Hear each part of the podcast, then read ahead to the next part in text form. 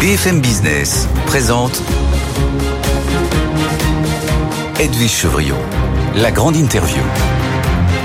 Bonsoir à tous, bienvenue dans cette grande interview. On va parler de ChatGPT, on va parler d'IA, on va parler de TikTok, puisque mon invité, c'est Jean-Noël Barrot, ministre délégué en charge de la transition numérique et des télécommunications. Jean-Noël Barrot, euh, bonsoir. Bonsoir, Edwige Chevrillon. Merci d'être là. Vous êtes un peu le monsieur tech du gouvernement. Ça tombe bien, il y a beaucoup d'interrogations en ce moment. Il y a beaucoup, une sorte de grogne, de révolte même, qui monte contre ChatGPT, qui pourtant révolutionne tout. On voit bien que ce soit l'éducation nationale, que ce soit notre métier de journaliste, le métier de photographe. On, reviendra un petit peu plus tard. Vous avez entendu donc euh, Eric Botorel, député que vous connaissez, euh, euh, la Renaissance porte plainte devant la CNIL parce que dans ChatGPT, il y a des informations fausses. Je me suis livré à un exercice. J'ai tapé Jean-Noël Barrot sur ChatGPT. Et alors, vous êtes né en 1983 à alors qu'en fait vous êtes né dans le 7e arrondissement en 1981. Vous avez fait des études à Oxford, vous avez enseigné à Cambridge, alors que vous avez été HEC. flatté. Et vous avez été euh, au MIT. Bref, il y a énormément. En plus, vous n'êtes pas du tout ministre, vous êtes toujours député, ça pour le coup c'est exact. Mais par contre, euh, je savais pas que vous aviez changé de parti. Vous n'êtes plus au MoDem, vous êtes à la euh, Renaissance. Donc c'est dire s'il y a énormément d'erreurs. Est-ce que vous allez porter plainte devant la CNIL? Vous voyez, après la vague d'enthousiasme des, premiers jours, succède une vague euh, d'inquiétude et de, et critiques très fortes sur euh, ChatGPT qui ont donné lieu en Italie à une décision de la CNIL d'interdire purement euh, et simplement ChatGPT. Je crois qu'il faut raison garder et, voir ce qui, dans ChatGPT, relève de la prouesse technologique, mais là où sont les, les limites de ChatGPT. Et de toute évidence, il y a un certain nombre de questions qui se posent quant au respect par ChatGPT de notre réglementation sur la protection de la vie privée et des données personnelles, qui est le RGPD. C'est ce qu'a souligné la CNIL italienne. C'est ce que veut soulever également Eric Botorel quand il dit que ces, euh, agents conversationnels, ChatGPT, qui doivent s'entraîner sur des échantillons euh, très vastes de données, euh, eh bien, ils n'ont pas tout à fait encore dit la manière dont ils comptaient protéger les données des personnes physiques lorsque ces données-là figurent dans les, les, jeux d'entraînement de ces modèles. Et les CNIL européennes vont devoir se mettre au travail pour eh bien regarder tout simplement si le RGPD est respecté et sinon la manière dont nous devons combiner la manière dont on encadre l'intelligence artificielle d'un côté et la manière dont on encadre la protection de la vie privée de l'autre pour que l'innovation en intelligence artificielle puisse continuer de se développer en Europe.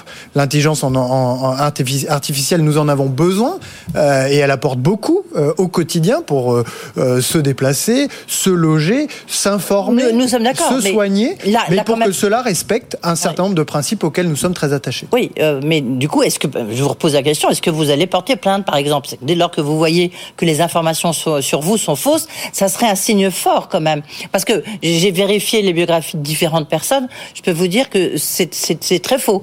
Et moi, je m'en sors plutôt bien, donc je trouve ça formidable. Mais vous voyez la, question. Ce que nous faisons, c'est d'une part au niveau européen, peut-être qu'on en reparlera, euh, nous travaillons à un règlement au niveau sur français, là, je vous pose la question. Et au niveau français, j'ai saisi au début de l'année le comité national pour l'éthique euh, du numérique qui va nous rendre un avis dans quelques mois, qui va couvrir ces sujets-là de respect par ChatGPT et les autres agents conversationnels de ce genre-là, euh, leur conformité avec notre, notre réglementation. Alors, les questions comme vous ne répondez pas à ma question, je vais la poser différemment. Est-ce que vous soutenez la démarche du député Éric Botorel? La démarche d'Éric Botorel, de toutes celles et ceux qui veulent faire valoir leurs droits devant euh, la CNIL, elle est légitime. Euh, ensuite, si vous me demandez si je trouve que la, la, décision de la CNIL italienne d'interdire ChatGPT était la bonne, ma réponse est non. Euh, la réponse, la bonne réponse, c'est de trouver le cadre qui est à la fois protecteur des données personnelles et de la vie privée, et à la fois propice au développement de l'intelligence artificielle en Europe, sans quoi c'est ailleurs qu'elle se développera, et nous la subirons plutôt que de la maîtriser. D'accord, mais en même temps, vous-même, vous avez dit l'argument des Italiens, qui est de dire ça ne respecte pas pardon, le RGPD. Donc, euh, euh, c'est peut-être eux qui ont raison, parce que le RGPD, la France y a participé, euh, c'est c'est même eux, la CNIL, qui a été à l'initiative du RGPD. si je dois être un peu plus précis, dans les plaintes qui ont été déposées devant la, la, CNIL italienne et dans les motifs que la CNIL italienne a cités, il y a, il y a deux choses. La première, c'est que les utilisateurs de ChatGPT euh, n'ont pas fait l'objet ou n'ont pas été traités avec les précautions d'usage quand on veut respecter le RGPD. À mon avis, la, la, société OpenAI qui a créé ChatGPT va se conformer à ces obligations-là. Mais la deuxième des questions qui est soulevée, c'est de savoir si nos données personnelles, qui sont dans ces grands jeux de, d'entraînement utilisés pour le développement de, de ChatGPT, sont correctement protégées. Et ça, c'est une question euh, qui est posée au RGPD, dont nous fêtons les cinq, le cinquième anniversaire euh, cette année, et qui à l'époque a été conçu à un moment où ce type euh, de, de système d'intelligence artificielle n'existait pas. Donc pour vous, la CNIL doit jouer ce rôle, en fait. De, de, vous pas de contrôle, la, mais enfin, doit... la CNIL française. C'est là où ça va se passer. La CNIL française et la CNIL européenne doivent euh, nous indiquer très clairement après avoir fait leur travail, euh, si oui ou non le RGPD est, respecté, et sinon nous proposer une façon de faire évoluer notre cadre et peut-être le RGPD cinq ans après sa création pour faire en sorte que on protège les données des citoyens européens tout en permettant le développement de l'innovation en Europe. Oui, donc voilà, il faut peut-être faire euh, évoluer le cadre. Exactement. Oui, ça c'est un point important. Lorsqu'on regarde euh, ce qui se passe autour de l'intelligence artificielle, vous avez raison de dire, si on l'interdit, attention, ça va se développer ailleurs. Bien évidemment. Euh, c'est un peu ce qui s'est passé en Chine, euh, mais qui du coup euh, bah, essaie de, de rattraper le, le, mouvement. Pour la France, qu'est-ce que, comment vous voyez ça? La France est une, une, grande nation de mathématiques et les mathématiques, oui. c'est la base de l'intelligence artificielle. C'est la raison pour laquelle, d'ailleurs, la plupart des grands laboratoires, ceux de Google, ceux de Meta, etc., sont dirigés par euh, des Français. Il y a cinq ans, on a constaté qu'on avait ces atouts-là et le président de la République a voulu lancer mmh. une stratégie nationale consacrée à l'intelligence artificielle. Oui. À l'époque, il avait demandé un rapport à Cédric Villani. Oui. On a consacré un milliard et demi d'euros à cette stratégie. On a fait naître des centres d'excellence qu'on a appelé les instituts interdisciplinaires pour l'intelligence artificielle à, euh, à Nice, à Toulouse, à Grenoble et à Paris. Et ces instituts ont permis de décupler, de démultiplier le nombre de chercheurs, le nombre de doctorants et le nombre de diplômés en IA qui a doublé. Mais maintenant, on voit bien quand même que la roue s'accélère énormément là en ce moment. Qu'est-ce que vous pouvez faire Et est-ce que c'est à vous, gouvernement, de faire quelque chose? Il faut beaucoup de moyens hein, derrière quand même. Il faut des moyens. C'est la raison pour laquelle cette stratégie nationale a été rechargée de 1,2 milliard d'euros supplémentaires il y a deux ans dans le cadre de France 2030, le grand plan d'investissement d'avenir. Et euh, ces crédits ont vocation à soutenir la recherche universitaire, la formation des talents. Il y a 700 millions consacrés à la formation des talents en IA. Et puis, bien évidemment, euh, soutenir l'investissement des entreprises parce qu'il en existe en France qui s'engagent pour développer des, modèles comme euh, ChatGPT. La meilleure preuve, c'est que avant ChatGPT, il y a un modèle euh, que la France a initié qui s'appelle Bloom, qui, qui est né en France grâce au supercalculateur Jean Zay du, CNRS et qui et qui, a, et qui est open source, donc qui correspond un peu plus à, nos critères, à nos, préférences, euh, et, dont, et qui est une base de départ pour que se développent en France des modèles comme ChatGPT. Parce que le, grand danger derrière, avec le traitement de ces données et de ces fausses données éventuelles, c'est des données, bon, savoir si vous êtes né en 81, 83, c'est dommage, mais enfin, c'est pas fondamental. Par contre, euh, derrière, c'est toutes les données nuisibles. Et après, là, on va en dire un mot, bien sûr, parce que ça, c'était sur les données euh, euh, écrites, journalistiques, presque, j'ai envie de dire, biographiques. Mais derrière, euh, vous avez aussi toute la question des images, des images qui sont traitées par euh, d'autres d'autres logiciels. Mais là aussi, où on a bien vu le, le pape en doudoune, on a vu Emmanuel Macron au milieu des manifestations. Donc, comment traiter ces effets nuisibles, enfin qui sont plus que nuisibles? Au niveau, enfin, l'Europe est le, la première démocratie du monde à s'être dit, on va créer un cadre euh, pour euh, oui, mais le développement de l'intelligence artificielle. Si, parce que euh, le premier élément de ce cadre, c'est la transparence. Lorsqu'une image sera créée avec l'intelligence, non, avec le règlement sur l'IA, dont les députés européens sont ouais. en train de, de régler les détails aujourd'hui, euh, lorsque une image sera publiée qui a été conçue avec l'intelligence artificielle, il faudra signaler que euh, euh, cela a été le cas pour que chacun puisse différencier l'homme de la machine, ce qui vient de l'humain, de ce qui vient de l'intelligence artificielle. Et puis ensuite, ce que dit ce règlement, c'est qu'il y aura des usages pour lesquels l'intelligence artificielle est interdite. Exemple, la surveillance générale des populations. Qu'il y aura des usages qui sont critiques pour lesquels l'utilisation de l'intelligence artificielle sera conditionnée à des obligations de transparence et d'audit avant la mise sur le marché. Exemple, le transport ou la santé. Parce que lorsqu'il y a des défaillances dans ces domaines-là, ça peut engager des vies humaines. Et puis il y aura des usages qui sont moins sensibles pour lesquels l'intelligence artificielle euh, est librement utilisable. Ça sera euh, l'IA, ça sera comme le DSA, le, le, DMA, c'est des actes qui vont être, euh, qui vont s'appliquer pour, pour tout, tout, le monde au sein de l'Union européenne. Absolument, ça fait partie de cet ensemble de réglementations nouvelles que l'Europe s'est dotée pour dire une chose simple. Si vous voulez entrer sur le plus grand marché économique du monde, alors il vous faut vous conformer à un certain nombre de principes auxquels nous, Européens, sommes attachés. La concurrence équitable, le respect de la vie privée, puis s'agissant de l'intelligence artificielle, eh bien euh, un certain nombre d'usages qui sont interdits, et puis euh, le, le, respect d'obligations de transparence pour que chacun puisse savoir quand il est confronté à une image si oui ou non elle a été conçue avec une intelligence artificielle. Ça va sortir quand? Ça va être adopté dans les prochains mois et ça va commencer à s'appliquer à l'horizon 2025. Oui, c'est loin 2025. Vous voyez, c'est ça, c'est la lenteur. C'est la lenteur, mais l'Europe est en avance. Euh, aucune démocratie dans le monde on ne sait même pas où on sera en 2025. C'est la raison pour laquelle euh, il faut anticiper, créer un cadre qui soit suffisamment souple. Mais je le, je le redis, euh, là où l'Europe a commencé à poser un certain nombre de bornes, des bornes qui sont d'ailleurs demandées hein, par les acteurs eux-mêmes. Le fondateur d'OpenAI que j'ai rencontré au mois de janvier à San Francisco chez OpenAI, donc le concepteur de ChatGPT, la première chose qu'il m'a dite, c'est il faut que la puissance publique fixe un certain nombre de bornes. Et c'est ce que l'Europe s'est attachée à faire. Là où les États-Unis n'ont rien fait, par exemple, ce qui conduit ensuite eh bien des, gens comme Elon Musk à réclamer purement et simplement un moratoire, ce qui n'est ni souhaitable ni réaliste. je le disais, il y a aussi euh, euh, tout ce qui concerne l'image qui inquiète énormément, euh, que ça soit euh, des, des, reporters d'images, que ça soit euh, évidemment des, des, photographes. On a vu Midjourney, Daily tout. Il y a beaucoup de logiciels comme ça qui, qui se développent. Est-ce qu'il faut revoir les, les conditions des droits d'auteur? On sait que ça a été extrêmement compliqué, ça a été un processus très lent. Est-ce qu'il faut revoir à l'aune de ce qui se passe justement avec l'intelligence artificielle dans le domaine de l'image Je le crois. Je pense qu'il y a un certain nombre de, problèmes qui sont traités par le règlement sur l'intelligence artificielle.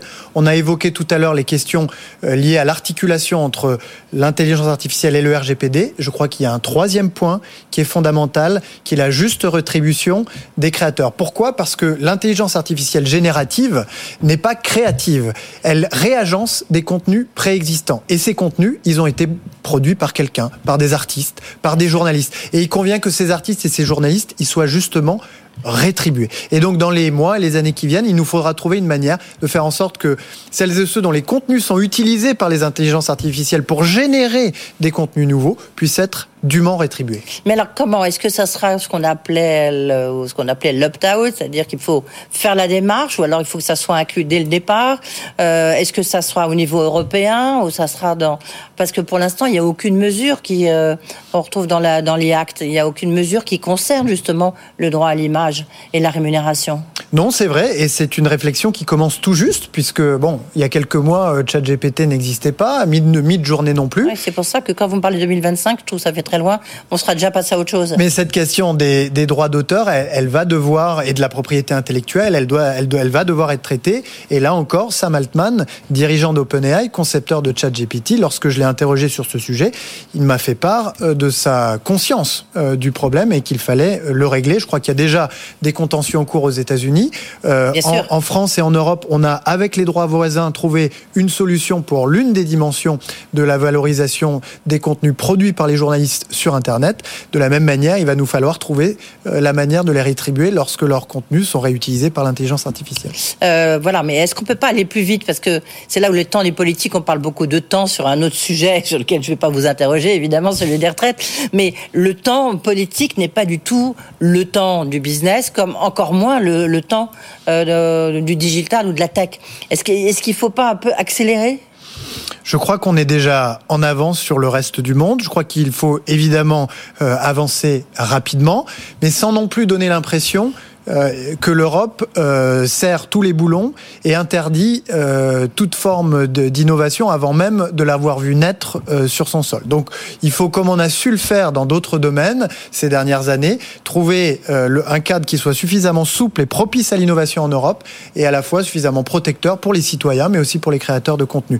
Donc il faut vitesse, y aller. Bref, mais pas précipitation. Oui, mais vous dites, il faut trouver une solution en tous les cas mmh. pour, la, la, pour le monde de l'image. Si je vous dis que tout ça est un peu lent, peut aussi prendre le sujet, pardonnez-moi, euh, du métaverse parce que vous avez demandé un rapport qui vous a été remis euh, donc en octobre 2022, mais j'ai envie de dire c'est encore un rapport euh, avec des mesures. Où est-ce que vous en êtes Vous voyez, est-ce que il faut pas changer de logique? Non, on avance. Ou de sur, logiciels, euh, puisque, on, pardon, on est plutôt dans les logiciels. On avance sur ce sujet de, du métavers et des univers euh, immersifs, qui sont l'une des tendances qui, qui va définir ah bah. l'Internet demain, qui a beaucoup, qui a beaucoup d'appli, qui a beaucoup d'applications pour la culture, évidemment, mais aussi pour l'industrie, la formation, la santé. Euh, J'ai annoncé cette semaine le lancement d'une euh, d'une consultation, consultation publique. D'une consultation publique, puisque jusqu'à présent, euh, nous avions interrogé les experts. Nous sommes arrivés à un certain nombre de de, conclusions euh, qui esquisse une stratégie pour euh, euh, le métavers appliqué aux domaines économiques que sont l'industrie, la formation, la santé.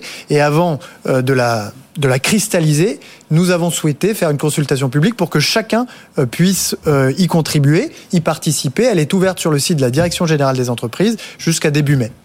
Le, oui, d'accord. Euh, simplement, on voit Disney qui, qui, qui, qui arrête son métaverse. On voit il y a des entreprises aussi. Euh, est-ce que, est-ce que quand même, il faut pas avoir peut-être une autre, une autre démarche? Je me permets d'insister parce que je me demande si c'est la bonne réponse.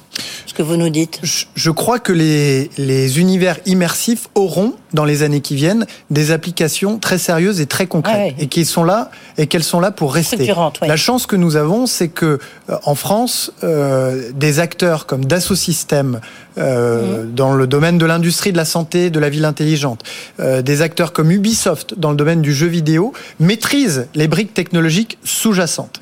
Et donc avec les briques technologiques sous-jacentes et le savoir-faire français en matière à la fois culturelle d'un côté, mais aussi euh, industrielle et en santé, nous avons de quoi euh, développer une offre de bout en bout euh, des univers immersifs qui vont des, briques technologiques, ce qu'on appelle les moteurs, jusqu'à la distribution des contenus, et sans savoir exactement ce à quoi les, les métavers seront utilisés au quotidien dans dix ans, nous veillons à ce que dans dix ans, nous ne, soyons pas dépendants euh, de grandes puissances les États-Unis, la Chine, pour ne pas les citer, euh, pour le développement de ces technologies-là. Alors justement, vous faites encore une fois, euh, vous me tendez une perche, on va poursuivre avec TikTok et l'autre gros dossier. On est un peu, j'ai envie de reprendre la phrase de Gainsbourg, il est interdit d'interdire, mais c'est vrai que là, il y a des questions aussi très fortes autour de TikTok qui a un succès fou auprès des jeunes. Euh, et la question se pose, est-ce qu'il faut interdire TikTok? Alors au niveau du gouvernement, vous avez, j'espère, vous n'avez plus l'application TikTok sur votre téléphone. Je jamais eu. Vous l'avez jamais eu? Mmh. Non? D'accord. Euh, est-ce qu'il faut interdire TikTok? Je sais que le 10 mars, je crois que vous avez rencontré euh, mmh. des dirigeants de TikTok. Ils font une offensive euh, bah, évidemment de communication pour expliquer mais non, on est prêt à, à montrer patte blanche. Qu'est-ce que vous leur répondez? Je leur réponds que nous avons interdit le téléchargement des applications récréatives comme TikTok, comme Instagram par exemple, sur les téléphones qui sont fournis par l'État aux agents publics. Pourquoi est-ce que nous avons fait cela? Parce que lorsqu'on s'inscrit sur l'une de ces applications, et TikTok est un très bon exemple, euh, beaucoup de données euh, du téléphone sont mmh. sollicitées. Vous voyez qu'on vous demande euh, si vous êtes d'accord de donner accès à vos contacts, à vos photos, euh, à votre agenda, etc. Ces données-là, euh, qui sont collectées par les applications en question, elles euh, présentent un, un, le, un, risque de fuite et c'est ce que nous voulons absolument éviter pour les téléphones des agents publics. Donc nous et avons pour les autres, pour ceux qui ne sont pas membres du gouvernement, qui sont pas qui sont pas qui sont euh, le commun des mortels, vous dites quoi? Au, au, commun des mortels, je lui dis euh, vigilance euh, ouais. sur dans l'espace numérique en général. Le gouvernement travaille à mettre un certain nombre de protections, mais il n'est pas question euh, de, euh, de supprimer des, la liberté de télécharger sur son téléphone personnel un certain nombre d'applications. Soyez attentifs aux conditions générales d'utilisation. Soyez attentifs aux, aux, données euh, que ces applications sollicitent de votre part, puisque on, dans, le, dans le monde numérique, il peut toujours y avoir des fuites, il peut toujours avoir des pertes de données, et il faut donc en avoir conscience au moment où on accepte de livrer ces données à soi. Pour montrer pas de blanche, TikTok dit qu'ils vont créer des centres de données en Europe. Euh, on est d'accord que c'est pas suffisant parce que ça permet, on peut très bien les, regarder vu de Chine. Hein. C'est une bonne chose que TikTok euh, installe en Europe des centres de données euh, pour stocker les données des utilisateurs européens. C'est l'esprit du, du RGPD. Moi, je souhaite que les autres éditeurs, y compris les éditeurs américains, suivent ce mouvement-là, puisqu'aujourd'hui, ce n'est pas le cas des éditeurs d'applications euh, euh, américains, euh, et que ainsi les données des Européens soient traitées en Europe. Ce qui n'est pas le cas, encore une fois, aujourd'hui. Ce que je regrette, c'est que le calendrier que les, les, les responsables de TikTok m'ont présenté soit si étendu. J'aurais souhaité que les, les, choses puissent aller, plus beaucoup plus vite. Ah ben vous voyez qu'il faut aller plus vite. Absolument. vous êtes d'accord avec moi? Absolument. Au moins sur ce plan-là. Mmh. Euh, D'accord, donc vous leur dites, euh, il faut aller plus vite. Euh, c'est la réponse. Euh, pour conclure, la lettre d'Elon Musk, dont on a beaucoup parlé, évidemment, avec ces, ces milliers d'autres experts mondiaux qui demandent de, de, qui dit il faut faire attention, il faut faire une pause, tout ça va trop vite. On le voit bien hein, depuis une demi-heure que nous parlons ensemble. Il y a quand même énormément d'interrogations. Est-ce que vous bah, vous dites banco, on met, on, on fait une pause? Certainement pas. Je pense que certaines questions qui sont posées dans cette lettre, dans cette pétition, sont bonnes, mais la réponse est évidemment euh, mauvaise.